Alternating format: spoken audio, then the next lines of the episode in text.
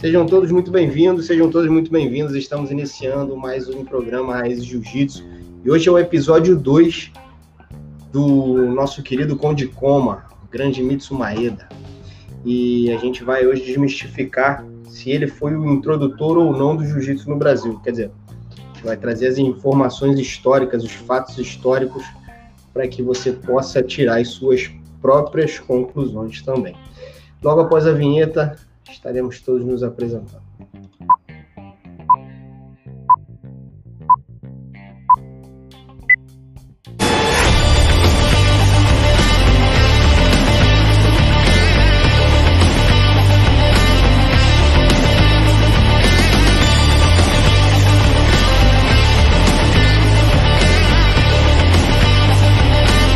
基本的な動作です。寝技にもいろいろ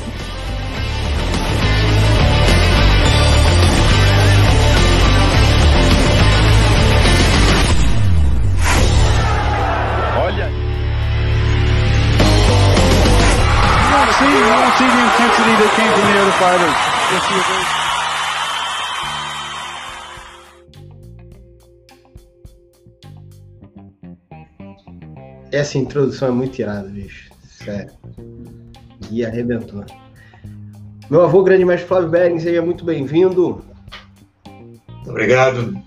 Eu, eu vou ficar me ausente um pouco daqui, porque ah, eu acredito que o assunto seja deva ser tratado por quem sabe. Tá, eu efetivamente sou apenas um curioso, um, um, um ouvinte atento. Mas eu gostaria de chamar a atenção das pessoas que estão aqui presentes não, não, não o grupo da sala, mas as pessoas que estão presentes como audiência, fazer alguma observação que eu acho que é cabível. É, o ponto é o seguinte: quando as pessoas estudam, eles, eles trazem fatos à tona. Trazendo fatos à tona, as pessoas não têm que discutir. O fato é fato, acabou. Então, o que nós temos que avaliar são as, as, as observações são feitas a partir dos fatos. Enfim, então, quando esses fatos são trazidos à tona, como é o caso dessa sala que permanentemente, todos os domingos, vem trazendo esse assunto à baila, o que nós temos que fazer, em primeira instância, é respeitar. Segunda instância é ter atenção. E terceira instância é aprender. Sabe? Eu chamo a atenção das pessoas por isso, porque eu vejo muita gente falando coisas e dizendo coisas a propósito do que se trata aqui nessa sala e sem embasamento algum do ponto de vista de, de, de estudo e aprofundamento é, de fatos históricos. Então, é, atenção, ouçam o que tem a dizer. Como disse no princípio, Ian, tire suas próprias conclusões, mas essas conclusões devem ser tiradas baseadas em fatos. Aqui não está se tirando partido de lado algum tem aqui pessoas que estão com interpretações é, baseadas na sua vivência, na sua experiência e nos estudos que fazem. Então, mais uma vez, gostaria só de dizer para as pessoas que estão presentes, fiquem atentos, analisem e aprendam. Um grande abraço e obrigado. Olha, sempre que eu escuto você falar, vou me dar um, um ânimo, um gás, porque é isso aí tem toda a razão e pô, estamos todos aqui completamente de acordo. Professor Pedro Valente. Muito boa noite a todos, é um prazer novamente poder estar aqui com todos vocês e sempre uma satisfação muito grande poder ouvir o grande mestre Flávio Bering e suas palavras para abrir esse programa são muito oportunas e muito feliz de estar aqui. Muito obrigado. Professor Gui Valente. Obrigado mais uma vez pelo convite. É um prazer sempre aqui com os amigos para aprender. Professor Marcel. Boa noite, eu vou corroborar o grande mestre Flávio Bering aí. Eu estou na mesma situação hoje. É aquela história. Quando a gente fala, a gente fala o que a gente sabe. Quando a gente ouve, a gente tem a oportunidade de aprender. Então espero ouvir bastante hoje. Milfon, vou deixar o Google encerrar, que o Google é o que mais manja aí. Né? A história já entra falando. É, segura, bronca.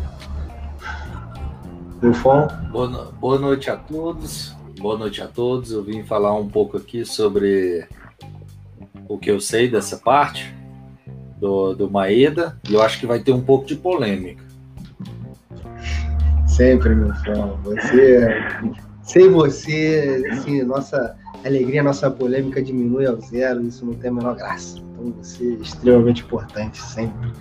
Guga, e já pode dar segmento.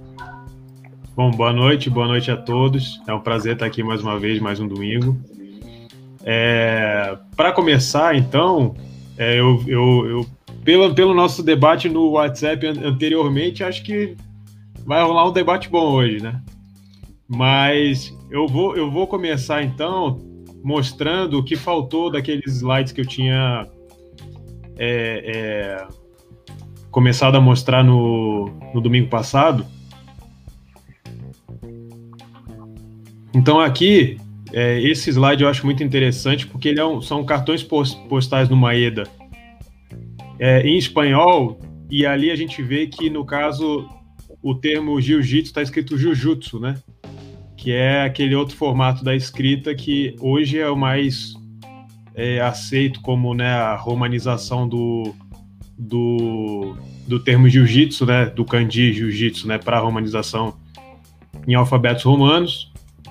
É, aqui, né, aquilo que eu acho que a gente já comentou no caso à esquerda, o Maeda com o Akitaru Ono treinando catch wrestling, né? Então, lembrando aquilo que, se não me engano, a gente já tratou isso no domingo passado, né? Que o Maeda, quando vem para o Ocidente, ele sente a necessidade de conhecer é, outras modalidades, de se tornar um lutador mais completo pelos desafios que ele tinha que encarar e tal. E ali à direita, já quando ele sai da Europa, isso aí são os quatro imperadores de Cuba, né, que eles chamavam, né? Então, o Akitaru Ono, o Satake, que vem é, também ao Brasil com Maeda, Tokugoro Ito, que ficou muito conhecido nos Estados Unidos também, e o Maeda à direita. E aí, é, dando sequência aqui, tem um, um, fato que eu acho interessante de mencionar também. É, esse do centro da foto é um cara chamado Utida Zanun, que foi um, um amigo do Maeda no, na, na Universidade de Waseda, e ele, juntamente com o Maeda, né, o Maeda como correspondente enviando cartas, eles publicaram esses dois livros ali à esquerda. Esses livros foram publicados contando as histórias de viagem do Maeda e foram publicados no Japão, ficaram bastante conhecidos e foram publicados em 1912. Então aí, né, já contando até o final ali da trajetória dele na Europa, e ali à direita eu coloquei um dos, um dos livros, na verdade a menção ao registro do Conde Coma na Kodokan, é, em um dos livros de registro da Kodokan Bunkakai, que era uma, uma associação cultural da Kodokan, que é, tinha um anuário, e nesse anuário eles faziam atualizações de quem era registrado na Kodokan. Eu acho muito interessante ali porque mostra que é, de tal maneira isso o, o ter o nome Conde Koma, né, o apelido Conde Koma como lutador do Maeda ficou conhecido que eles colocaram esse apelido no registro do Maeda. Então lá embaixo está escrito Maeda, né? Maeda Mitsuyo lá embaixo, e em cima é, Sir Conde Koma, né? Que foi que era o, o nome dele de lutador. Né? Então, muito provavelmente isso se deve também a esse, essa, esse relativo sucesso do livro do Maeda, né? contando as histórias dele e tal. É, é, fora do, fora do Japão, como, enfim, nesse, nessa, espécie, nessa espécie de Shugyo, né, que ele tratava, né, é, de viajar por vários países, desafiando lutadores, lutando em competições e tal. E aí a gente entra, finalmente, para não... Como eu sei que hoje a gente vai ter um bom debate aí, a gente entra no Maeda já no Brasil. Então eu trouxe algumas imagens para ilustrar, mas é, a gente vê ali no canto superior esquerdo, né? Na verdade, essa é uma tabela que eu tirei do livro do, do Elton Silva, né? Que participava com a gente aqui do das lives lá no canal do Iana. Espero que um dia ele volte aí para debater com a gente. Que mostra essa trajetória do Maeda chegando ao Brasil, né? Fazendo o caminho. Na verdade, ele chega pelo outro lado da América do Sul, né? Então ele vem descendo, Peru, tal, chega até a Argentina. Quando ele volta para subir no, na outra direção então ele chega, vem chegando para Porto Alegre, vai para São Paulo. Eu encontrei também que o Maeda não foi só na capital em São Paulo, ele foi até Ribeirão Preto, por exemplo, também, quando passou em São Paulo. Depois vai ao Rio de Janeiro. Oi? Eu ia falar que ele deu aula para um camarada lá de Ribeirão Preto, mas ia ser muito polêmico. e aí, é, quando ele vai no Rio de Janeiro, tem ali essa foto no centro, né? Que é a foto dele é, da, do grupo do Maeda, né? Ensinando a polícia. É, à direita, né? A foto mais à direita é o Mário Aleixo executando uma queda no Maeda, né? E aí ele vai subindo, a gente vê que ele vai subindo, 1914, 1915, 1916 ele já está em Belém do Pará. Em 1916 ele ele está dando aula no Paysandu, no clube Paysandu, que, que enfim, o pessoal conhece, né, que tem time de futebol, tudo, né? Se não me engano, é mais ou menos a época de fundação do clube, agora eu não vou lembrar de cabeça, mas eu acho que é muito próximo, se não é ali é, a fundação do clube, né? E aí, é, até que, enfim, né, em 1917 eles estão lá nessa região, é interessante contar dessa época que o Gastão Grace, né, tem lá o, o American Circus, que, que é um, enfim, um, um, circo e tal, que contrata essa trupe do Maeda para fazer algumas lutas e tal. E que, né, muito possivelmente aí nessa época que a gente começa a pensar no Carlos Grace treinando com o Maeda, né? O Maeda fica no, no, no Brasil um tempo, depois ele viaja novamente por, por, por, por um período curto, e retorna ao Brasil, e aí ele começa a se dedicar mais, é, na verdade, a auxiliar a, a imigração japonesa. Mas ali a gente vê na, naquela foto ali à esquerda abaixo, que aí já é da década de 30, a gente vê o Takeo Yano, né? Quando ele chega no Brasil, ele acaba se tornando ali, não sei se auxiliar, mas enfim, ele tem uma ajuda ali do Maeda, eles dão aulas juntos ali no, no Pará. E é interessante porque o Takeo Yano, ele sai do Pará, ele vai ao Rio de Janeiro, e ele vira instrutor da Marinha, né, no Rio de Janeiro. E uma outra pessoa que se candidata também como instrutor da Marinha nessa época que o Takeo se muda então para o Rio de Janeiro é o Carlos Grace, né? E o Takeo acaba ficando com o, o emprego.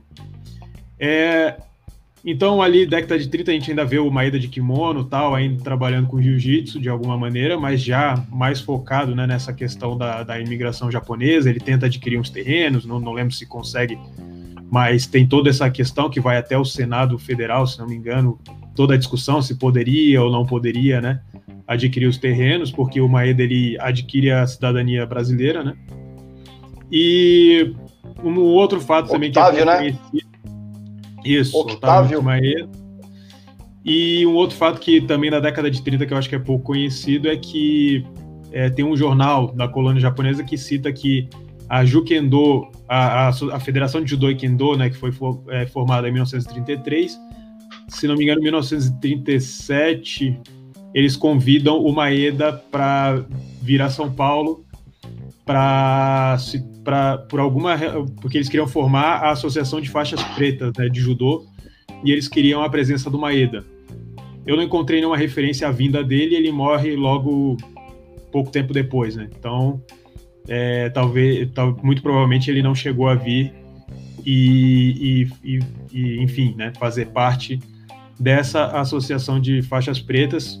Provavelmente queriam que ele viesse, ele como o mais graduado né, da Kodokan no Brasil, eu imagino naquela época, é, tá, muito provavelmente para assumir ali como de alguma maneira a diretoria dessa associação, mas algo que não veio acontecer. Logo em seguida vem o, o Sumiko Kotani vem ao Brasil com a missão da Kodokan e aí, enfim, aí isso toma um outro Guga. rumo, né? Guga, Sim. se eu pudesse voltar aqui e focar na, na foto do meio, que é aquela fotografia ali dele dando aula para a polícia, né? Eu também tenho um outro artigo de jornal que saiu na passagem dele pelo Rio de Janeiro, ah, em 1915. É um artigo muito interessante. Fala: a Guarda Civil prepara sua defesa, o Conde Coma dá-lhe sua primeira aula de jiu-jitsu. E aí diz que o doutor Aureli- Aureliano Leal, chefe de polícia, julgando imprescindível preparar os guardas para a defesa, resolveu criar uma aula desse moderno esporte japonês.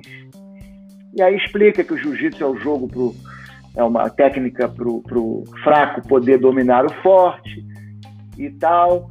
E aí depois diz uma coisa muito interessante que vai poder aí entrar no nosso próximo tópico, né, o tópico que nós vamos discutir mais tarde, que é sobre a introdução do jiu-jitsu no Brasil. Aqui diz o seguinte: o jiu-jitsu, isso em 1915, né, a primeira chegada do Maeda, o Maeda não tinha nem chegado ainda em Belém do Pará. O jiu-jitsu não é inteiramente desconhecido entre nós. Já diversas trupes de jogadores desse esporte têm nos visitado, conseguindo fazer sucesso. Apenas uma dessas trupes saiu daqui com sua fama abalada. O chefe, o que mais entendia do jogo, desafiado certa vez pelo Siríaco, um capoeira de fama, passou pelo desgosto de ser derrotado. Siríaco, depois de alguns minutos de luta, abateu com um rabo de arraia. Mas o Siríaco, Siríaco já é morto e os outros capoeiras que existem entre nós não se querem dar o trabalho de lutar em público, razão porque o jiu-jitsu conseguirá triunfar. Ontem o Conde Coma deu a sua primeira aula a título de experiência, fazendo uma demonstração prática de como se pode conduzir um homem preso sem receio de que ele venha fugir, assim como livrar-se de um ataque de faca, pau, etc. Em seguida, o Conde Coma lutou com alguns guardas, vencendo-os facilmente. Então, a pergunta que eu faço: esse modelo que o Conde Coma usou na polícia, primeiro ensinando técnicas específicas para a polícia, já um programa adaptado para o trabalho policial, como conduzir um homem preso sem receio dele fugir, outras e etc. Também defesas contra pau, faca, revólver, etc, etc. E depois convidar os, os policiais para uma luta, para um treino prático, para saber se funciona ou se não funciona. Quer dizer, disposto a colocar a coisa à prova. Então é muito interessante nós observarmos que em 1915 o Conde Coma, no Rio de Janeiro, já utilizava essa prática para convencer a polícia de que a sua técnica era eficiente. E também essa constatação de que já houve várias trupes antes do Conde Coma visitando o Rio de Janeiro com sucesso. Vamos falar uma coisa interessante agora, só para não deixar passar a questão do desafio do Miaco com o Siríaco né? Tipo assim, tem que se considerar que ele deu a mão pro camarada, na hora que o cara foi dar a mão, ele virou o pé, né? Tipo assim, a gente tem que considerar esse tipo de situação também, porque o pessoal coloca em descrédito aí um, um grande representante do jiu-jitsu e foi uma situação totalmente atípica, né? O que conta, consta na história é isso aí. Ele deu a mão pro, pro capoeira e o capoeira virou o rabo de arraio e nocauteou ele ali. Então é só para fazer uma minha, justiça a Sempre a desculpa, a sempre a, a desculpa minha, de quem minha, perde. É, então, Milfon, isso que eu ia perguntar. Porque essa questão dele ter é, sido trapaceiro, né, que era uma coisa que baseada naquela época, onde ainda havia um racismo e tudo, eles diziam que aquilo ali era uma coisa suja. É, eu pergunto, isso era desculpa? Porque perder é normal, qualquer um pode perder. É. Né? Inclusive, nós temos exemplos mais recentes de lutadores de jiu-jitsu perdendo contra lutadores de capoeira de maneira assim, quase que acidental. Então, a, a gente, é, foi isso a gente mesmo, não sabe. A gente não sabe das regras. Qual era a regra? O que, é que tem, tem, o depoimento, tem o depoimento do próprio Siríaco, né? Falando isso aí. Ele mesmo falou: que dá mão para ele? Nada, doutor. Tá achando o quê? Eu sou malandro, rapaz. Tem o depoimento, cara. Tem um livro excelente que fala sobre isso aí. Aqui ó. é do funk, aqui, aqui, é quiser, do, aqui, é do, rap. Cara, Entendeu? tá aqui, ó, é só ler. Marcelo. Então, mas o que é que o, Japo... o que é que falado pro japonês? Esse é o ponto. Assim, é tudo que a gente faz hoje é uma interpretação, mas ninguém sabe o que eram as regras. Ninguém não, não tem descrito isso. Outro sabe ponto o que eu gostaria de falar. É, olha só, eu acho que eu acho que antes da gente entrar nisso, a gente poderia colocar para os ouvintes quem foi o Sadamiaco, né? Porque a gente tá falando dele aqui. Eu só queria mais um pontinho rápido, que eu acho para não perder, sim, Gustavo. Sim, claro, claro. É só um pontinho rápido. Tipo assim, você citou um termo que faz toda a diferença para a gente entender esse, esse, esse desenvolvimento do jiu-jitsu e, tipo assim, o grande, a grande maioria do público não sabe do que se trata, que é o Shugyo, né, o Musha Shugyo. Eu acho que é muito importante para o pessoal entender qual que era a mentalidade desses japoneses que estavam viajando. Tipo assim, foi um termo que você citou extremamente, extremamente técnico que a grande maioria não vai saber do que se trata, e eu acho que ele, devidamente explicitado, vai auxiliar bastante no entendimento, cara. É, eu acho que eu tinha até feito referência a isso no, domingo passado, né? Fazendo a correlação com quem conhece a história do Musashi, né? Que peregrinou pelo Japão, enfrentando mestre de vários dojos, né? E tentando se aprimorar na arte da espada. Então, é, o Maeda ele encarou um pouco essas viagens dele um pouco dessa maneira, né? Até uma, uma forma de, de, de se aprimorar mais é, é, no próprio judô. É, é muito curioso porque é, isso a gente vai acabar entrando provavelmente no debate no futuro, mas é, de maneira geral, o Maeda no, nos livros dele, né, nesse livro que ele escreve com um amigo dele, que na verdade é um correspondente, é, o que mais se usa é o termo judô. Na verdade, é, quando a gente faz essa correlação com o que era escrito, por exemplo, nos jornais da comunidade japonesa, tipo, por exemplo, o Nipak Shimbun, né, que o fundador, no caso, é, muito possivelmente é o próprio Sada Miyako, né, quer dizer, o fundador não, né, mas ele se tornou diretor desse jornal depois de ser correspondente para o Osaka Shimbun. Então, se a gente pegar mesmo esse jornal em um período em que eles escreviam em japonês e em português, é, nos textos em, em japonês está escrito judô e nos textos em português está escrito jiu-jitsu. Então, o termo jiu-jitsu ele era, ele era muito mais conhecido, né? É, mas, enfim, eu acho que é interessante a gente falar do só brevemente quem foi o Sadamiako. O Sadamiako ele chegou antes do Maeda no Brasil, né? Ele ensinou na Marinha, ele chegou, se não me engano, foi em 1908, ele fica até 1912 dando aula na Marinha. Uma das pessoas que aprende com ele é o Mário Aleixo, que estava naquela foto com o Maeda, né? O Sada Miyako, é, segundo alguns autores japoneses, ele, ele, ele recebeu a faixa preta da Kodokan, né? Ele trabalhou antes de vir para o Brasil, ele, ele trabalhou numa escola, na escola secundária de Kashiwazaki, em que ele foi o fundador da, do clube de judô da escola. E ele estava ele é, tava deriva, falando, ele tava, ele tava, ele tava à deriva em alto mar e o navio brasileiro Benjamin Constant o resgatou, e aí ele começou a dar aula já nesse navio e decidiu vir para o Brasil, é isso? É, é isso que é isso que se conta de maneira geral, né? Que ele era um náufrago. Eu, eu não. Aí é que tá. É, que eu me lembre, a Marinha já tinha o interesse de contratar alguém do Jiu-Jitsu quando foi para lá, né? Então eu não sei se acabou que as coisas acabaram é, é, se concatenando ali e tal, mas ele já vem do Japão ensinando no navio e ele vem com outro cara também, agora eu não lembro o nome dele, mas ele vem com mais alguém junto. E mas eu acho importante a gente ressaltar um o seguinte que, por exemplo, quando a gente fala do Maeda, tem toda uma trajetória dele do momento que ele está ensinando judô ali no, nos Estados Unidos até ele se formar como lutador. O Miyako, talvez, muito provavelmente, de professor de judô numa escola secundária do Japão, ele já chega tendo que enfrentar uma luta de vale tudo, né? Então, qual era a preparação dele para fazer isso, né? Eu acho que é uma, uma questão a ser discutida também. Mas, enfim, mas eu acho que já, já deu para fazer. Você está você tá insinuando que a nossa marinha pode ter afundado o navio dele sequestrado, é isso? Como é que, que é? Ele disse que a Marinha já saiu atrás de buscar. Eu falei que. Eu falei que eu não sei se o, se o Vocês sabem que fazia parte dos náufragos essa... ou se ele foi pego depois. Ô, meu fã, quem faz piada aqui sou eu, amigão. Tem... Baixa a bola aí. Mas tem o jornal que fala que ele era dos né? náufragos, né? Então. Meus amigos, vocês sabem que a Marinha de diversos países foi responsável, de certa maneira, pela introdução do jiu-jitsu é, não só através dos Estados Unidos chegando no Japão, mas na Alemanha também. Há relatos que o Kaiser, na época, acho que Wilhelm, Wilhelm Kaiser, na época, teve o primeiro contato na Alemanha, também, com motivos óbvios, né? através da Marinha seus países. É, a Marinha era a força principal, né, nesse, nesse início de século aí, até porque a gente não tinha nada correlato a uma força aérea e, e as infantarias eram forças territoriais. Então, o que fazia a correlação com outros países era a Marinha.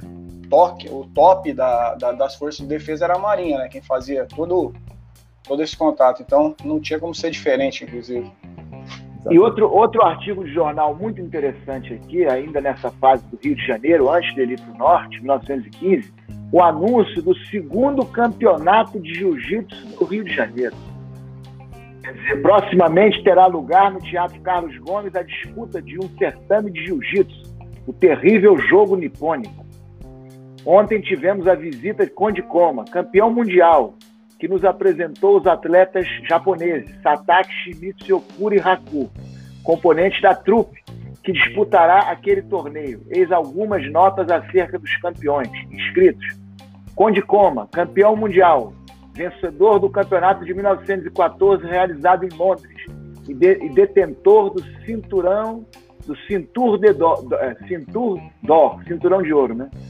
Agraciado pelo Mikado, instrutor das polícias de Londres, da Rússia, da América do Norte, de Havana, do México e de São Salvador.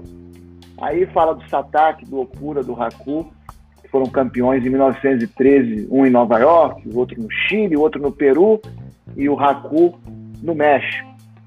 E, e ali diz, fala sobre o campeonato, e, inclusive tem aqui um artigo com as regras das lutas, que é muito interessante, né? Não morder, não, não puxar cabelo, não tem que usar o kimono, e unhas bem cortadas, etc. Acho que chegou o momento do debate. Essa e aí, é foi o primeiro ou não? Foi o introdutor ou não foi? Tá, primeiro eu quero saber o seguinte: qual é a diferença entre introdutor e pioneiro? Temos que consultar o dicionário, né? A gente vai ter que criar uma.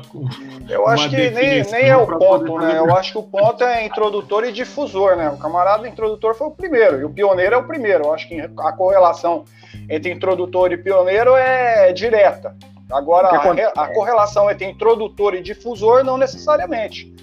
Não, a pergunta que nós mas, fizemos mas na internet pergunta... foi em relação a introdutor. Quem foi o introdutor do jiu-jitsu no Brasil? Essa foi a Isso. pergunta. Vamos, mas, a, mas eu, eu acho que. Eu o introdutor foi o primeiro? O primeiro foi o Takezawa. Agora, agora não, não, mas agora. Mas ordem, primeiro, primeiro no Brasil foi o Takezawa. Em ordem, em tá? ordem. Marcelo, até o yeah, coloca lá. Então, vamos seguir aqui. Eu ando, eu ando armado, eu sou o primeiro. Guga, Pedro. não, aqui não tem essa. Vai dar tiro daí não vai cair aqui no Rio. Ainda mais os valentes estão lá em Miami, não vai dar. Calma, vamos conversar que é melhor. Então, no máximo tu vai quebrar teu celular aí. Vamos lá. Tá, eu só vou colocar. Primeiro Pedro. Eu, eu vou colocar. Depois Gui. Tá. Depois Marcelo, eu só vou colocar aqui, eu, rapidamente, a palavra introdutor, porque nós podemos ver o sentido mais, é, mais comum da palavra introdução, que é o primeiro, que colocou primeiro em algum lugar. Mas também tem a, a, a definição, de acordo com o dicionário Micaelis, que eu estou olhando aqui agora, dizendo o seguinte: introdutor é tornar algo conhecido, divulgar, lançar, popularizar. Então, aí, de acordo com essa definição, a coisa já pode mudar, né? Então eu devo dizer rapidamente que eu considero que o Sada Miyako, né, na verdade Miura, ele pode ter esse título porque ele foi o primeiro a ter destaque na imprensa que nós tenhamos realmente observado é, em relação ao jiu-jitsu no Brasil. O Marcel citou um outro nome aí que também, se foi antes. Manji Takezawa. É, pode ser, esse Manji, Manji Takezawa. Agora, esse Manji dizem que era um, que era um malabarista de circo que não sabia jiu-jitsu, que saiu do Japão muito. O Guga me disse isso. Que saiu do Japão com dois anos de idade que nunca aprendeu nada de luta, que era só um malabarista. A ginástica é, dele era outra. Mas ele também existem, era. Existem, existem textos aí de, de, de de pessoas aí que, mi, que migraram para o Brasil que conheceram ele, que contam que ele saiu criança, muito criança do Japão, né? Muitas vezes esse Takezawa Mandi é confundido com outro Takezawa Mandi que existia na mesma época no Japão, que é aquele, aquele quadro, aquela pintura que às vezes colocam como se fosse ele, né? Não é, não é o Takezawa Mandi que que estava no Brasil, né? Então assim, é se é, é, eu, eu acho difícil que ele tenha ensinado jiu-jitsu no Brasil, porque ele saiu criança do Japão. Dizem que um, um desses japoneses que encontrou com ele no Brasil, que estava querendo conhecer né, a história dos primeiros japoneses que vieram ao Brasil, falou que ele nem recordava mais como falar o japonês, né? porque ele saiu muito pequeno, enfim. É... Eu, eu, eu conheço essa história, mas eu nunca vi o documento que mostra que ele ensinou jiu-jitsu, né? Os documentos que eu Cara, conheço em japonês falam de ginástica. Né? É, eu não, não sei. Pode não ter ensinado, mas pode ter usado o termo surgiu ali, entendeu? Então, numa dessas, aí o Dom Pedro não, contratou. Aí, mas, mas aí, aí, não. É. Eu acho, que introduzir, eu acho que introduzir é dar aula. Então você, qual é o seu, Pedro? Quem é o introdutor? Eu não vou poder responder essa. Se introdução é quem ensinou primeiro, que eu tenha conhecimento até agora, Sada Miato. Se é quem popularizou, aí Bom, não é o Sada Miato. Então, eu, na minha opinião, e eu fiz uma pesquisa, inclusive também no dicionário, tornar algo conhecido, divulgar, lançar, popularizar, isso também é definição de introduzir. E por isso eu diria que Carlos e Hélio Grace podem ser considerados introdutores do jiu-jitsu no Brasil. E mais um motivo: se não fosse Carlos e Hélio Grace, na década de 30 e 40, me corrijam se eu estiver errado, todo o jiu-jitsu que nós conhecemos hoje teria se transformado em judô. E a razão. Que não deixava de ser jiu-jitsu. Mas acabou aqui com as regras né, do judô, de competição, com objetivo olímpico. Isso é uma outra discussão. Então, essa é a minha resposta, Carlos Hélio Grace. Então, tô aqui, ó. Em 1888, o imperador Dom Pedro II contratou o acrobata e samurai professor de jiu-jitsu japonês Manji Takezawa para ensinar jiu-jitsu aos oficiais da Guarda Imperial. Livro Imigrantes Japoneses no Brasil, Trajetória Imaginária e Memória. Então, eu divido três, três fundamentos. Você tem é, o pioneiro, foi o primeiro cara que trouxe esse nome à baila. Eu acredito que não exista nenhuma referência a jiu-jitsu anterior a 1888. Independente de ser uma farsa ou não, ele trouxe o nome, seria o pioneiro. O, é, o introdutor, concordo com o Pedro, Sadamiaco, foi o primeiro cara a efetivamente é, trabalhar com jiu-jitsu no Brasil. Agora, o, o difusor, para mim, é Mitsumaeda. Uma pergunta: esse livro, eh, qual é a fonte? Porque ele tá, ele, porque o que eu vi nos jornais da época foi ele ensinou ginástica japonesa para a guarda de Dom Pedro II. Então, quando ele usa a palavra jiu-jitsu, é, é, o autor que está chegando a essa conclusão, ou realmente há indícios da época que já falavam em jiu-jitsu em relação a esse personagem? É um livro sobre a imigração japonesa. O livro não é nem sobre jiu-jitsu. Então, é, é, são pesquisas em, em em arquivos referentes à imigração japonesa. Tem até relação, relação de navios, esse tipo de coisa aqui. Tipo assim, não é um livro voltado a artes marciais, né? É um livro mais referente à cultura, os 200 mil japoneses que chegaram no Brasil no início do século, século 20. Mas se ele realmente deu aula, aí o introdutor é ele. Não, mas eu acho que pode acontecer tipo uma coisa. A gente tem um ponto interessante que a gente falou em, em, em episódios anteriores, que o primeiro livro que saiu falando do Kanoryu Jiu-Jitsu, o próprio Jigoro Kano falou que aquilo lá não era Kanoryu Jiu-Jitsu nunca. Tá entendendo? Então, numa dessa, o camarada poderia chegar e vender determinada coisa falando que era jiu-jitsu e não necessariamente era. É, só que a, a, a, questão é a introdução do termo em si. Então, o pioneiro seria ele. Tipo assim, alguém sabia que existia uma modalidade chamada jiu-jitsu e que era relacionada à luta, independente da veracidade do fato ou não. Tá entendendo? Por isso que eu divido nesses três pilares aí. A gente tem um pioneiro, a gente tem um introdutor e a gente tem um difusor. Essa é a minha opinião. Quem é o próximo? Milfon? Exatamente. Todo mundo já falou aí. Eu dou, podem, podem dar sugestões. Está na, hora, tá na hora da sua polêmica. Vamos lá. Para quem está assistindo, eu vou deixar a conclusão com vocês e vou me até aos fatos. Quando a Abrantes se aberto, em 1930, a grande reportagem fala que é o primeiro clube a ensinar o jiu-jitsu no Rio de Janeiro. Você não tem ensino regular no, no, no Rio de Janeiro antes disso. Então, nem o Maeda foi o introdutor do jiu-jitsu no Rio de Janeiro. Você teve o Sada Miyake, deu aula lá. Você pode ter professor na época do Império, deu aula lá. O fato é que entre 1930 você não tem aula regular de jiu-jitsu. Ponto. Então não importa quem praticou, não importa quem treinou, ele não dava aula, então não existia formação de jiu-jitsu em 1930 na capital do Brasil. Maeda vem para o Brasil, e entre muitos que vêm no Brasil, não vem com a missão de introduzir o judô ou barra jiu-jitsu no Brasil. Ele não vem com essa missão da Kodokan, não é uma missão oficial. A gente pode ter, tirar várias especular, tirar várias conclusões em cima disso, mas fato é que ele não era uma missão oficial de introdução do jiu-jitsu no Brasil. Por que, é que eu considero Maeda? Porque, no, mesmo não sendo missão oficial, o fruto que ele criou no Pará, todos os personagens que saíram daquela região, daquela época, eles tiveram uma ligação e levaram o jiu-jitsu para frente. O próprio Donato, que abriu a academia com Carlos e o George em 1930. Então, se a gente considerar Abrantes de 1930 como uma introdução de forma regular, a gente tem que considerar que foi o Donato também. Donato, Carlos e George, que eram os três oficiais da academia. Se a gente considerar que é o Maeda, porque ele criou um curso e continuou, e vários outros nomes saíram de lá, saiu gente que foi para o Ceará, saiu Loanze, vários, várias, vários, vamos dizer, pathways morreram, desapareceram. O que continuou foram alguns outros elementos que tinham ligação com o Maeda. O próprio Iano chegou no Brasil, não chegou para implantar judô. Tanto que o Elton rastreou o Iano trabalhando em fazenda, acho que ele era agrônomo, engenheiro, alguma coisa assim.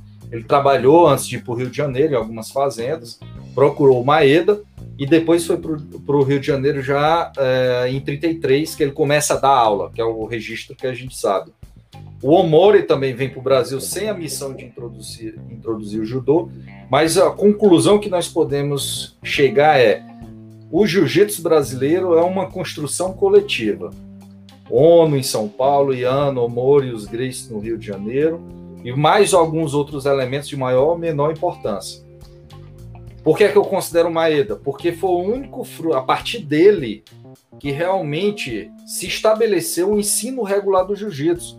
Ah, o Mário Aleixo treinou com o Sadomiaco. Mário, desculpa, o Mário Aleixo estava num projeto de implantação da capoeira como arte de defesa nacional. Ele estava concentrado nisso, ele não dava aula de outra coisa. Mário Aleixo treinou savate, treinou boxe, treinou judô. Eu treinei judô, tive várias aulas de judô, mas tenho zero graduação em judô, nunca dei aula de judô. Posso ser considerado um judoca?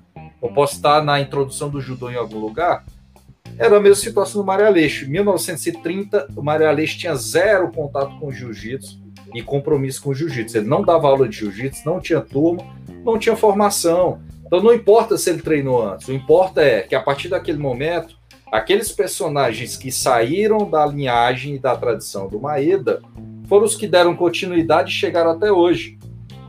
Fada, Grace, não importa, é. eles vieram desse o... núcleo que era Omori, Franz, uh, Omori, Iano e Irmãos Grace, outros nomes como Luanze, que foi bastante esquecido, ONU. que era um núcleo em volta da, da figura do Maeda. Se o Maeda não tivesse dado aula a ninguém, nem importava também. O importante é que ele era uma espécie de um totem. Ele representava aquela tradição. Então aquelas pessoas se uniam em torno da tradição Maeda. Essa o, fada, é minha... o Fada através, Milfon, o Fada através do Luiz França, ele tem ligação direta com o Maeda? O, o Luiz França, ele é aluno regular do Iano. Ele era da Marinha do Rio de Janeiro todo o período que ele passou no Rio de Janeiro antes de sair, ele treinava com o, o Iano. Se você disser quem é o mestre do França, aquele que formou, é o Iano. Ele treinou com o Mori também. Porque o Iano e o Mori era como se fosse o Carlos e Hélio naquela época. Eles estavam muito Você acredita que ele treinou com o Maeda ou não? Ele pode ter tido aula, mas o Maeda não foi relevante na formação dele. Então você diria que ele está sendo... É como o cara, é como é como o cara que faz um seminário com o Hawker, uma vez ele disse que pode ter sido aluno dos Greys. Ele fez um seminário. É, e acontece muito esse tipo de coisa. Agora, deixa eu falar uma coisa aqui, porque você falou em construção coletiva, que eu concordo, e o nosso é, telespectador é, Marcos Antônio disse aqui: Geomoriano e Grace estão no mesmo patamar, patamar em importância. Todos os três deixaram linhagem que existe até hoje. Eu concordo com a construção coletiva. Nós podemos construir uma casa, você faz a casa quase inteira e eu vou lá e dou uma martelada e eu participei da construção daquela casa. Agora, eu acho que dizer que, que os Graces estão no mesmo patamar de geoiano na construção do brasileiro é uma tremenda, com todo respeito ao nosso Marcos Antônio, uma tremenda injustiça. Até porque é, o Geomori morreu menor... cedo pra caramba, né? Não há nem a menor comparação disso. Eu, eu digo aqui, isso é uma suposição, que se não houvesse Carlos e Hélio Grace, não haveria jiu-jitsu brasileiro, seria tudo judô. Então não é porque tem um cara que dá uma aula numa academia que ainda é linhagem do Omori, ou algum um outro cara, ah, esse aqui vem da linhagem do Iano, tudo bem.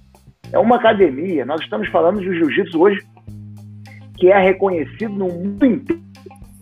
No mundo inteiro. Você em qualquer lugar do mundo, você acha jiu-jitsu. E isso se deve principalmente a Carlos e Hélio Grace. Isso é inegável. Nós podemos discutir aqui quem foi o primeiro a ensinar, quem introduziu a história, os personagens. Devemos dar Agora, Pedro, crédito. É, Mas é eu, eu, eu, tenho que, eu tenho que concordar com o Marcos no seguinte: sem o Omori e o Iano, é, também não, não, teria Carlos e Hélio Grace. Principalmente Sim, quando o Carlos chamou, chamou o Mori para defender o nome do jiu-jitsu no Rio de Janeiro, quando ele percebe Mas, que é, só pra, não só era pra, suficiente. Porque no final, no final eu, não, eu, não, eu, não, eu não dei a minha opinião sobre quem foi o introdutor. Não, vai lá, vai lá, É, a sua não é a opinião, a tua é a. Eu vou, é eu vou, eu vou, eu vou concordar, eu vou concordar com o Marcel que assim, eu, na minha opinião, falta a gente ter um documento primário sendo mostrado para todo mundo de, desse ensino do Mande do Jiu-Jitsu para a guarda de Dom Pedro. Então, essa informação existe em vários lugares, mas, na minha opinião, por, porque pelos textos que eu já encontrei sobre o assunto e até os recortes de jornal falando sobre o Takezawa Mande, eu não encontrei isso, um, um documento primário que mostre isso. Caso exista e ele tenha ensinado, ele foi o primeiro. O Sadamiaco ele ficou de 1908 até 1912 na Marinha é, a Marinha incorporou muita gente né, nesse sentido de introdução de, do jiu-jitsu em vários lugares do mundo, como a gente já falou aqui, trazendo depois o próprio Iano. Só que é, isso acabava não, não necessariamente transpondo é, para o, o, o, cidadão comum, não é? Como o Cristiano falou, né, que foi só com a abertura ali em 1930 da Academia de Abrantes que você vê de fato ali o, o jiu-jitsu é, acontecendo e eu e na minha opinião seria de fato para o cidadão comum, porque na Marinha continuava acontecendo, tinha um, um cara contratado, depois contrataram o Iano, enfim, foram contratando pessoas para ensinar isso. É... Mas Guga, mas Guga, só um ponto aí para te interromper, até para não esquecer. A Marinha, ela não tinha um treino regular de jiu-jitsu o que estavam fazendo lá era um método já da própria Marinha, ou seja, o jiu-jitsu pode ter composto né, um método específico, mas eles também estavam com um trabalho, até o Elton colocou isso no, na trilogia deles, de que a Marinha estava desenvolvendo um método próprio. Então você não pode dizer que a Marinha tinha treino de jiu-jitsu na Marinha nem para os militares, não tinha instrutor. Tanto que o Carlos disputou, não conseguiu, por, até por causa daqueles processos e tudo e o, e o Iano assumiu. E aí, quando o Iano entra, é que tem um treino regular de jiu-jitsu. Na verdade, o que a Marinha tinha era o método de ataque e defesa, sei lá, o método próprio da Marinha. Então, não era jiu-jitsu, de certa, modo, de, de certa forma. Correto, concordo. Sim, sim, sim. É. é. Mas, de qualquer forma, na verdade, o outro ponto que eu queria fazer é a gente, na verdade, definir o que, que é o jiu-jitsu que a gente está falando. Porque, naquela época, judô esse jiu-jitsu que a gente está falando aqui era o judô daquela época. Né? Então aí a gente vai ter que entrar na discussão de, por exemplo, judô europeu, do Rio de Janeiro ou de, ou, de, ou de São Paulo, por exemplo, né? Porque aí, se a gente for pensar, o Geomori foi extremamente importante, porque quando ele aparece em 28 fazendo as lutas dele, o jiu-jitsu estava meio adormecido ali. O Omori aparece então, em 28 fazendo o é. desafio, ele começa a ganhar, aquilo ganha uma proporção, e aí que ele faz a luta com o Carlos, ele, o próprio Omori vai ao Rio de Janeiro, o Iano depois aparece, o Iano e o Omori muito próximos. Então o Omori tem uma importância grande ali. O Omori abre uma academia em São Paulo ainda antes de ir para o Rio de Janeiro, né? É, e aí mas, Guga, você pensar na própria comunidade japonesa que, que ensinava ele, ele não, não saía.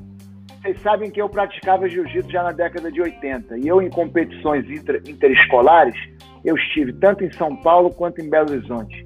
Perguntava, vocês sabem o que é jiu-jitsu? Ninguém sabia. Ninguém sabia o que era jiu-jitsu. Então, qual era a diferença? Por que, que no Rio sabia-se que era jiu-jitsu? Em São Paulo, terra do Omori, terra dos irmãos Ono, né? Belo Horizonte, onde, onde o, o Iano militou por tanto tempo, ninguém sabia o que era jiu-jitsu. Por que, que no Rio sabia? Sabiam. Carlos e Hélio Gracie, essa é a diferença.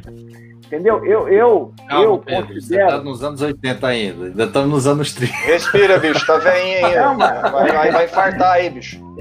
Mas eu tô falando Não, do legado. aqui- Ficou. Vamos, vamos deixar. legado Não, legado eu concordo com você. Tradição e legado eu Não é concordo. nem só Mas vamos- legado e tradição, é o que é jiu-jitsu hoje. A gente não tem que definir quem trouxe o jiu-jitsu, o que era jiu-jitsu na época.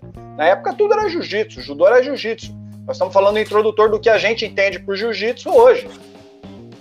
Não, É, então, por isso que eu tô Então, falando. A gente O que vai é o de- nascimento do tem que, definir, jiu-jitsu? tem, tem que definir qual é esse jiu-jitsu que a gente está procurando no introdutor. É o jiu-jitsu de é o hoje. judô, Não, mas é É, por então, isso que eu tô. é aí- por isso, mas é aí por isso que eu tô querendo voltar naquela coisa do nosso querido Marcos Antônio, que falou que estão no mesmo patamar. Eu entendi o que o Milfon falou em relação que na relação do, do, do Geomori com os Grace, do Takuyano com os Grace, que se não fossem esses personagens, os Grace talvez não existissem. Mas, e, eu, e eu, vocês sabem que eu considero sagrada a relação professor-aluno. No Japão também a questão da reverência, né? O professor é muito valorizado e eu concordo muito com isso. Sem professor não tem nada. Então nós devemos aqui valorizar os professores dos irmãos Grace, não só o Maeda, Jacinto Ferro, eh, Donato e outros, Geomori e outros. Dito isso, eu vou colocar um porém. Não é porque você tem um aluno que você ensina aquele aluno e aí aquele aluno vai e faz uma coisa incrível que você vai estar no mesmo patamar daquele aluno. A sua figura é fundamental como professor daquele aluno. Mas você não pode aí ter o mesmo mérito na construção de algo que o seu aluno fez só por você ter ensinado aquele aluno. Por isso é que Você eu é não mais simples que concordo. você. O jiu-jitsu não- chegou até hoje não foi por causa do Omori e do, e do Ian, foi por causa dos Grace. Simples assim. É isso aí que eu queria deixar. Acabou, não precisa, é só isso. Se não fosse pelos Grace, não existia jiu-jitsu hoje. Era tudo judô. O Omori é, influenciou muito, o Ono influenciou muito, o Yano influenciou muito, mas o conceito de jiu-jitsu, como a gente conhece, ele só existe hoje por causa dos Grace. Não tem como negar. Não, Não, tem Isso como é, isso, negar. isso, isso é inegável. A tradição que se chegou hoje, a tradição que entrou os anos 80, foi a única tradição Grace. O Perfeito. que a gente estava discutindo era a formação, para discutir quem foi pioneiro e quem foi introdutor no Brasil. Por isso que, Eu por isso que considero o Maeda cada- eu por falei quê? cada Porque eu-. Então, por isso que eu considero o Maeda, porque o Maeda é o pai dessa, tra- dessa tradição. O Sadamiaco não é. Se não existe Sadamiaco, não muda em nada, nem a vinda do Maeda, nem a chegada dos Grace até hoje. Se não existe o Maeda, não existe jiu-jitsu no Brasil. eu e a mesma coisa, se não o- existe Grace, não existe jiu-jitsu no Brasil. Aproveitando que, o que você está falando, é, é uma, uma pergunta, na verdade, um questionamento que eu queria colocar aqui. Fala, fala. Não, não, pode ir lá. lá. Não, o Questiona. questionamento que eu queria botar é o seguinte: é. Esse jiu-jitsu, porque assim, a gente, se a gente entender, por exemplo, o Maeda como um professor de judô, né? Ou aqui a gente está falando de jiu-jitsu. Esse jiu-jitsu que a gente está falando que sobrevive, então, por causa do- dos Gracie, a gente pode entender como um movimento que começa ali em 28 com o Mori e que se estabelece na década de 30, que é uma, é- que é uma época que o Maeda está no Brasil, porque ele, ele falece, se não me engano, em 1941, né? Então todo esse período ali de 1930, que é quando os irmãos Grace estão lutando ali, que eles estão no, na, na sua melhor época, fazendo as lutas mais... Claro que depois lá o, o, o mestre Hélio Grace vai lutar nos anos 50 contra o Kimura e tal, mas ali já é outra época, outra fase da vida dele, né? Quando a gente tá falando dele como lutador, estabelecendo aquele método, a gente tá falando da década de 30, né? A É, gente eu acho- Esse jiu-jitsu que a gente tá falando de introdução hoje aqui, é esse jiu-jitsu que foi estabelecido na década de 30 com Yano, Omori, os irmãos Grace, Se eu puder, o- se eu puder responder rapidamente. Considerações. É, Tá, então, Então, responder então- vou considerações responder na finais. minha, eu vou responder na minha consideração final. Perfeito. Então, Então- só queria saber se meu avô, meu avô tá aí, tá Ah, aí. grande mestre Flávio Bering. Considerações finais, vamos. Bom, em primeiro lugar, parabéns pelo excelente trabalho que vocês desenvolveram. É, é, eu gostaria até de haver um pouco mais de polêmica, mas eu gosto de polêmica. Eu, o, meu fã, você ativa, mas depois deixa morrer? Não pode.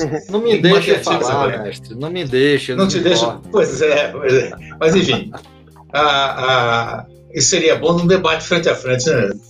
Bom, aí seria gostoso. Mas enfim, vamos lá. É, como eu sou o mais velhinho aqui de vocês, bem mais velhinho, eu posso dizer para vocês o seguinte: o que, que no ponto final, o que prevalece é o que está hoje, quer dizer, o que, o que repercutiu, o que reverberou e o que chegou aonde chegou. Então eu concordo com tudo aquilo que foi dito, porque a história é fundamental, a sequência histórica é fundamental, mas o fator primordial é o seguinte: se existe jiu-jitsu no mundo hoje, tem duas personagens é, básicas de tudo isso: Carlos Hélio Grace. Enfim, então eu acho que, a, não é acho, eu tenho absoluta segurança e como eu viajo o mundo inteiro, posso afiançar para vocês o seguinte: é absolutamente extraordinário, extraordinário a, a difusão disso, de uma arte, vamos dizer, se nós considerarmos o Juice Grace, uma arte muito recente, frente a toda a tradição de todas as demais artes marciais. Então, a, a, essa. Agora, os fatos históricos não podem ser abandonados para que a gente possa formar uma linha histórica, para que a gente possa entender essa linha histórica e a importância que cada personagem teve para a formação do que hoje acontece. Mas o fato importante para mim é exatamente esse. Muito obrigado, foi um prazer enorme, parabéns a vocês e gratidão pela, pela lição de hoje. Excelente, irmão. Obrigado a você pela presença de sempre. Sentimos muito tua falta na semana passada. Obrigado. Professor Pedro Valente. Muito obrigado, grande mestre Flávio Bering.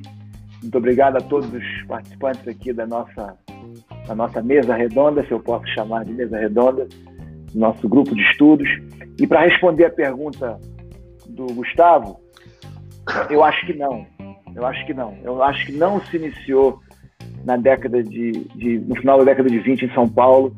Eu acho que esse jiu-jitsu se iniciou na Europa, é, principalmente na Inglaterra.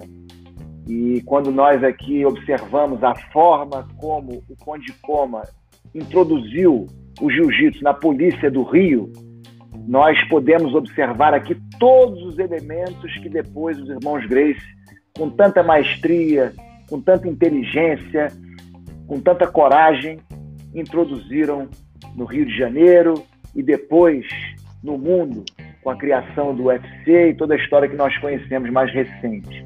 Então, eu acho que esse modelo dos desafios, de colocar o jiu-jitsu em prova através de duelos, desafios, aulas para a polícia, programa de autodefesa com defesa contra pau, faca, revólver, tudo isso, a luta de chão, isso é uma construção dos japoneses no mundo ocidental, né?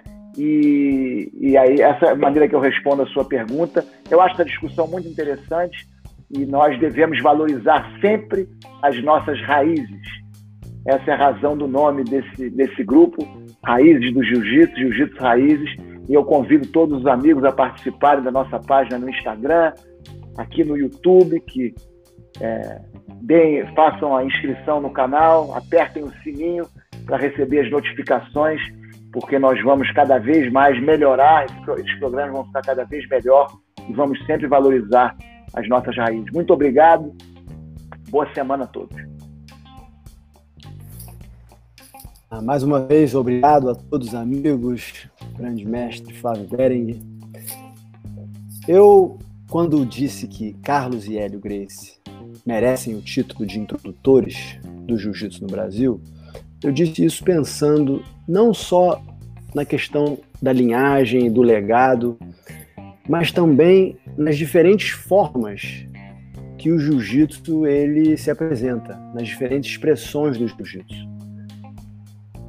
O jiu-jitsu hoje, conhecido através do seu do seu método esportivo, ele tem a ver com o jiu-jitsu que chegou aqui no Brasil? O que é mais parecido com esse jiu-jitsu? O judô, o sambo, o wrestling? Então existe uma certa confusão quando nós tentamos definir o jiu-jitsu. Inclusive, acho que nesse programa aqui já foi discutido isso. É um grande embrólio. Então, eu diria que o jiu-jitsu que se espalhou pelo mundo, sem dúvida nenhuma, no Brasil e mais tarde no mundo, é o jiu-jitsu introduzido por Hélio e Carlos. Agora, tendo dito isso, não podemos deixar de valorizar e de demonstrar gratidão àqueles que tornaram tudo isso possível. Não só por motivos históricos, mas principalmente pela questão do código que nós ensinamos dentro das nossas academias. Os valores que todos nós aqui ensinamos dentro das nossas academias. Então, para encerrar, eu deixaria a pergunta: como nós, professores, podemos exigir, às vezes, que não é nem o correto, mas esperar lealdade, gratidão dos nossos alunos, se nós não demonstramos gratidão e lealdade a quem veio antes. Boa noite e até semana que vem. Bom, que porrada aqui, pelo amor de Deus. Obrigado.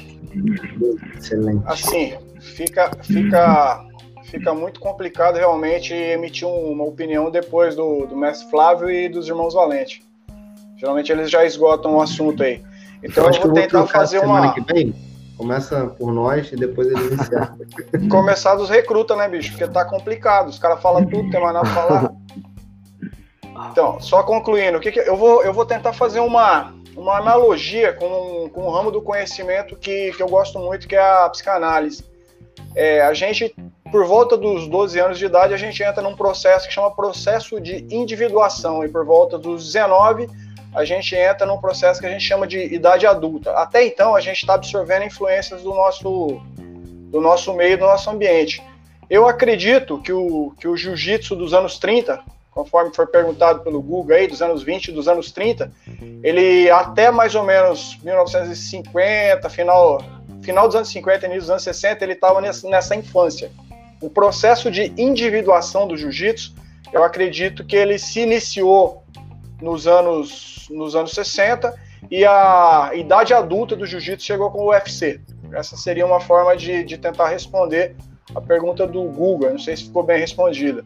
Com relação à pergunta do programa de hoje, é Sada Miyako. Obrigado, boa noite e obrigado por poder aprender mais um pouquinho com vocês.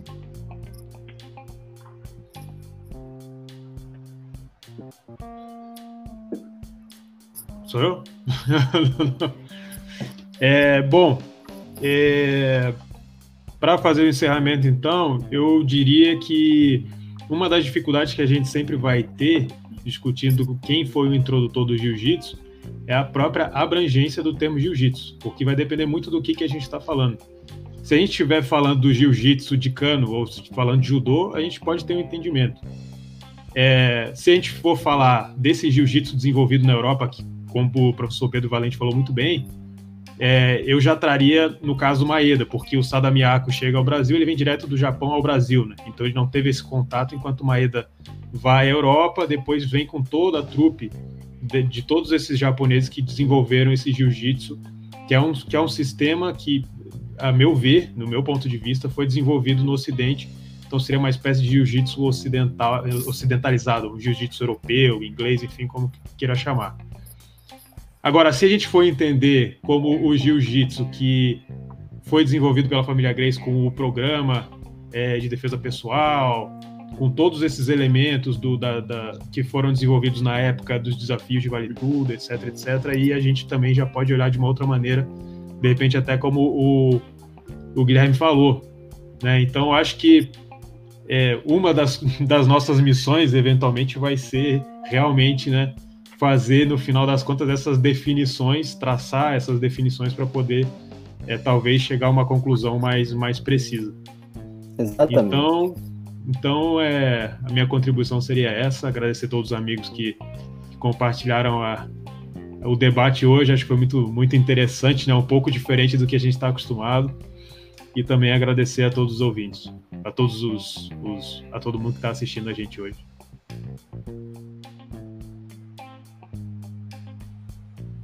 Bom, gente, é, história não é uma ciência exata. É uma ciência onde a gente não vai chegar nunca a um resultado absoluto.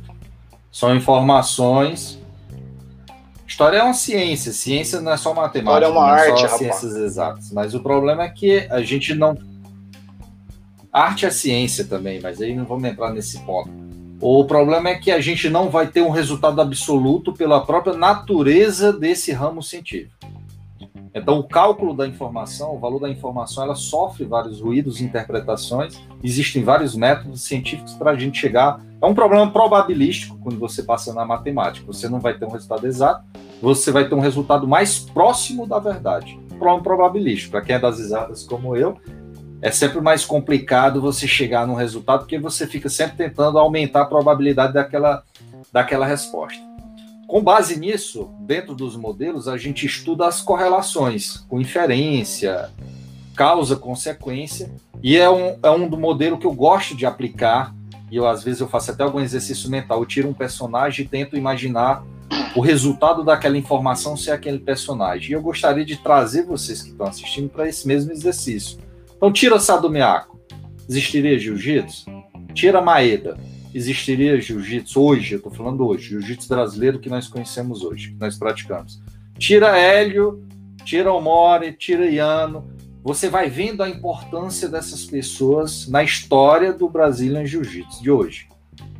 Com maior ou menor grau. Por que é que eu considero Maeda? Porque a tradição que nós temos hoje iniciou de uma mudança de mentalidade que ele teve ao se juntar com os japoneses na Europa, aquele modelo de defesa pessoal que entrou no que, que o, os Grace já conheceram como sendo o jiu-jitsu para eles, era aquilo.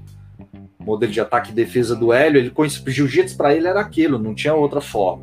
Então, mas por que é que o, o jiu-jitsu não o Maeda andou o mundo inteiro, como vocês viram. Por que é que não floresceu em nenhum outro lugar do mundo? Porque também teve o nosso Secret Sauce aqui do Brasil, nosso molhinho secreto, que é o Brasil, como sempre estava um pouco mais ultrapassado do que o mundo civilizado, a gente gosta da porrada, de sair na porrada. Então, por mal até compreensão das regras, teve todo esse caldeirão. Tem uma entrevista do Gastão que ele fala: ah, os Greys nunca foram formados por ninguém, a faixa preta a gente conquistou nos rings, conquistou na, na paulada.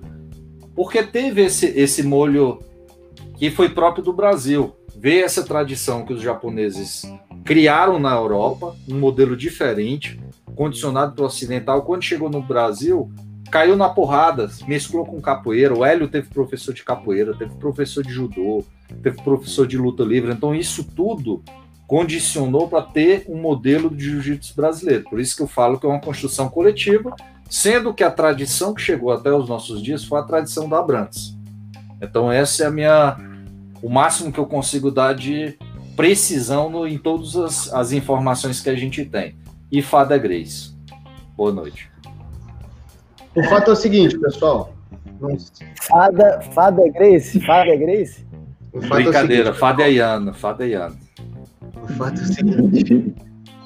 Tenho aqui algumas mensagens, alguns recados para vocês antes da gente encerrar. O primeiro recado é que aqui na descrição desse vídeo tem um link para você entrar no nosso canal do Telegram, o canal Raízes Jiu-Jitsu. Um canal que a gente está começando a construir agora.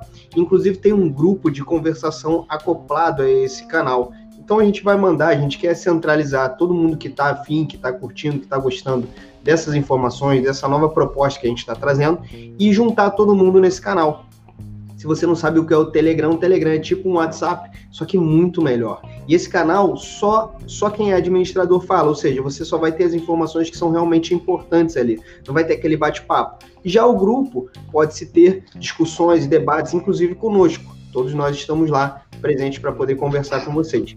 Tá? Então, quem quiser realmente participar e ter esse, essa oportunidade, esse, esse é o momento. Vai aqui na descrição desse vídeo e clica no link que está ali. Semana que vem, Carson Grace. Obrigado, professor Marcelo. Obrigado. Você, sua sorte é que você anda armado mesmo. é, o único, é o momento que eu tenho para falar. Eu não tenho nada para falar. E tu vem cortar o só o que eu posso falar. Porra, é sacanagem. Mas você tinha esquecido. Não, não, tá tudo aqui, ó. Tá tudo aqui. Beleza. Outra coisa que o Pedro já falou, é, se inscreve aqui no canal Raiz Jiu-Jitsu e ativa a notificação para você receber uma mensagem automática do YouTube quando a gente entrar ao vivo, caso você não queira ter que ficar preocupado anotando na sua agenda que todo domingo às 7 horas da noite a gente está aqui. Outra coisa, tira um print dessa tela aqui, eu vou, inclusive, eu vou tirar agora, vamos lá, dar um sorriso aí, pessoal. Aí, boa. Vou tirar um print aqui agora, peraí. peraí. Aí, show. Printei, bota lá no Instagram, divulga, compartilha o nosso Instagram, arroba Raiz Jiu-Jitsu. E compartilha o Instagram de cada um de nós aqui também. Provavelmente você segue a todos nós já, se você está aqui na nossa audiência, se você já é mais antigo. E se você é novo, é muito fácil. Temos aqui apenas celebridades. e semana que vem falaremos sobre Carson Grace, o mestre Carson Grace. Tá? Então, muito obrigado pela participação de todos. Até semana que vem, um forte abraço.